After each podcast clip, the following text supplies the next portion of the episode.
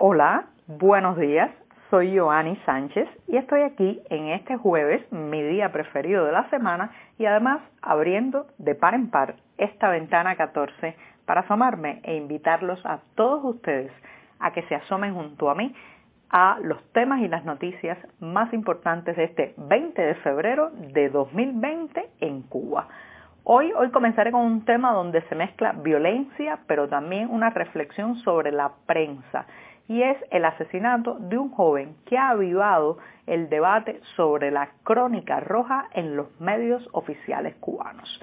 Por otro lado, cinco horas, cinco horas demora la cola para comprar las papas racionadas que han llegado a La Habana y ya les daré algunos detalles.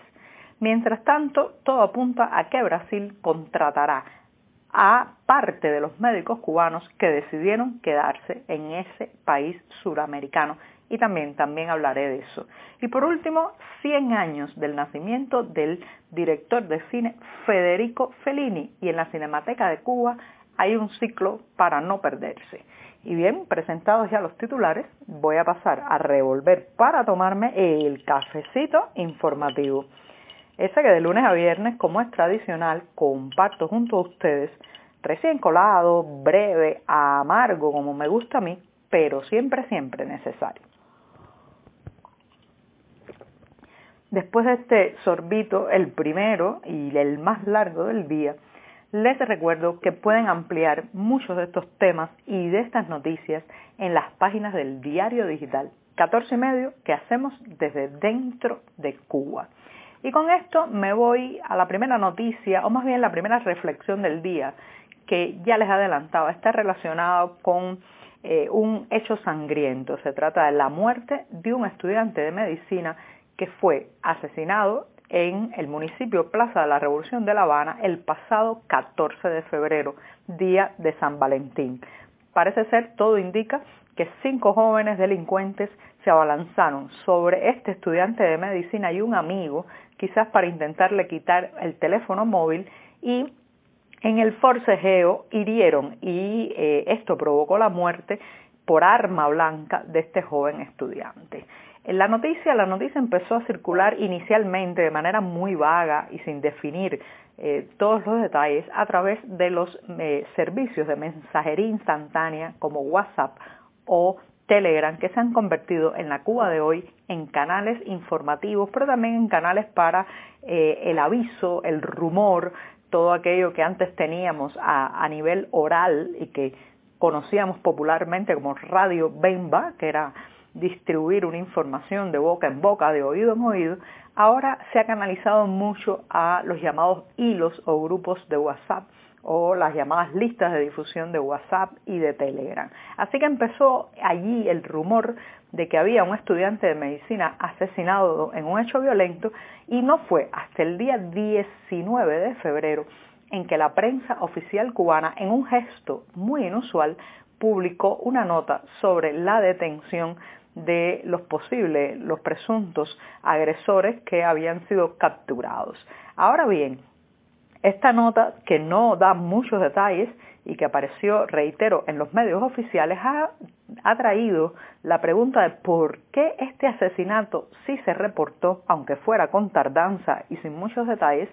y otros, otros eh, que han ocurrido a lo largo de la isla, pues permanecen en el silencio en los medios oficiales. Les recuerdo que hemos hablado del tema de la crónica roja en esta ventana 14, cómo la no existencia de una crónica roja genera una falsa idea de seguridad social que eh, bueno, pues se resquebraja muy rápidamente cuando nos enteramos puntualmente de hechos sangrientos de este tipo que ocurren en las calles, en las casas cubanas. Pero también la no existencia de una crónica roja es un intento del oficialismo cubano de aparentar o maquillar lo que verdaderamente está sucediendo dentro del país. Entonces fue, reitero, muy, muy inusual que los medios oficiales publicaran este suceso y todos empezamos a preguntarnos por qué. Parece ser, parece ser que la respuesta está vinculada a la relación familiar de parentesco del fallecido con una diplomática cubana en Panamá.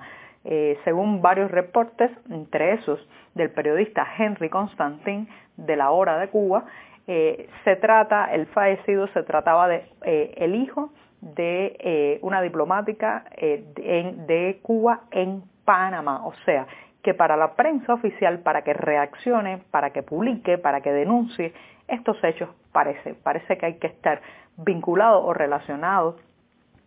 familiarmente con el poder, los funcionarios, el partido. Así que esto genera un debate sobre qué se publica y no se publica en los medios nacionales, que reitero, todos, todos financiamos de nuestro bolsillo. Y bien, con esto me voy a un tema que ya había comentado por aquí, pero que ahora, ahora les voy a dar más detalles. Recuerdan que eh, recientemente se anunció la llegada de la, el primer envío de papa o patatas, como también se le dice en otros países, la llegada de la papa por primera vez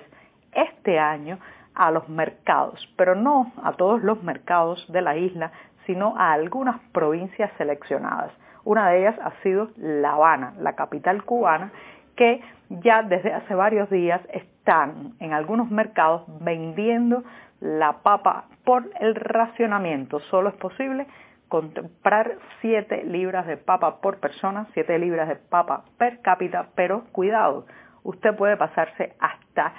5 horas en la cola, o sea, 7 libras por persona y 5 horas en la cola puede ser la combinación a la que tenga que enfrentarse para poder, para poder llevar este tubérculo al plato. Al menos así ha sido en varios municipios de la ciudad, donde los reporteros de 14 y medio han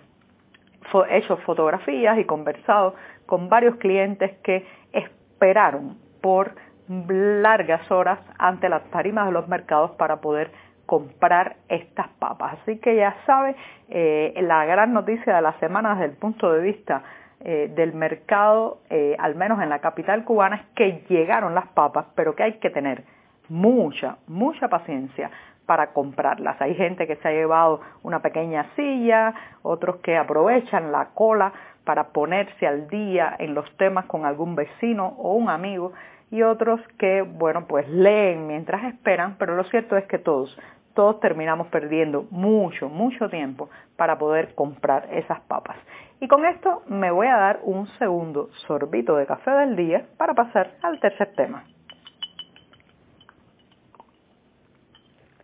Y este tema viene de la mano del diario español El País,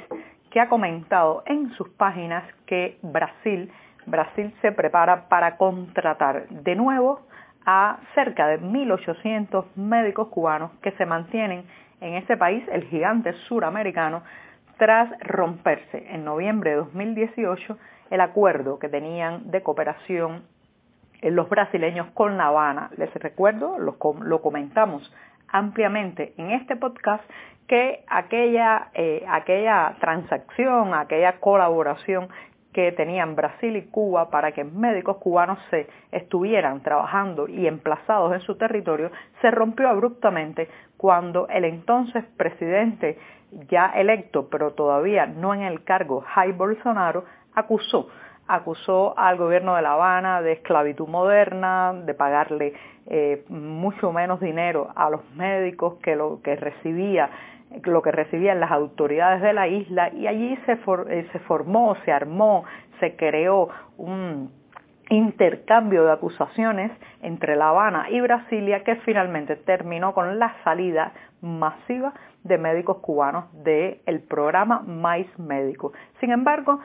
cerca de 1.800, casi 2.000 de estos profesionales de la salud de la isla decidieron no retornar. Se quedaron en el eh, país, en Brasil, y ahora parece ser que tienen una oportunidad de volver a eh, tener una plaza de trabajo en ese país. Se trata de una buena noticia sin duda porque a partir de su salida muchos de ellos se quedaron en una situación vulnerable desde el punto de vista profesional y salarial. Así que ahora ellos tienen otra oportunidad en parte porque el gobierno brasileño no ha podido llenar todas las vacantes, el Ministerio de Sanidad brasileño no ha podido llenar todas las vacantes que dejaron los médicos cubanos, no las ha podido llenar con médicos brasileños, especialmente porque eh, están ubicadas en ciudades muy alejadas, en lugares de extrema pobreza y los facultativos brasileños, muchos de ellos no quieren acceder a estos lugares. Así que se abre una oportunidad para los médicos cubanos que se quedaron allí y hay que estar al tanto porque algunos de ellos incluso están allí con su familia o con las nuevas familias que han formado en ese país. Así que vamos a estar pendientes de qué pasa, pero por el momento hay esperanzas para que los médicos cubanos que se quedaron en Brasil se vuelvan a poner sus batas blancas y atiendan a pacientes. Y hablando de eso, me voy ya con una recomendación, una recomendación para los ojos, la salud, el bienestar y la felicidad emocional, y es el ciclo, el ciclo de películas que se está eh, poniendo en la Cinemateca de Cuba. Les recuerdo que es la calle 23 del Vedado Habanero, en la capital cubana, y es un ciclo por los 100 años de nacimiento del cineasta italiano Federico Fellini. Es un gustazo poder acercarse a su obra otra vez. Para quienes no la han visto, esta es una oportunidad de tener un resumen, un compendio bastante completo de su filmografía. Quienes ya hemos disfrutado de muchas de sus películas, también es una oportunidad para volverla a ver. Estoy pensando sobre todo en películas de la talla de la Dolce Vita de 1960, Boccaccio, La Estrada, en fin, ahí para escoger. Recuerden, Federico Fellini nació hace 100 años y la Cinemateca de Cuba le dedica un homenaje. No se lo pierdan y hasta mañana. Muchas gracias.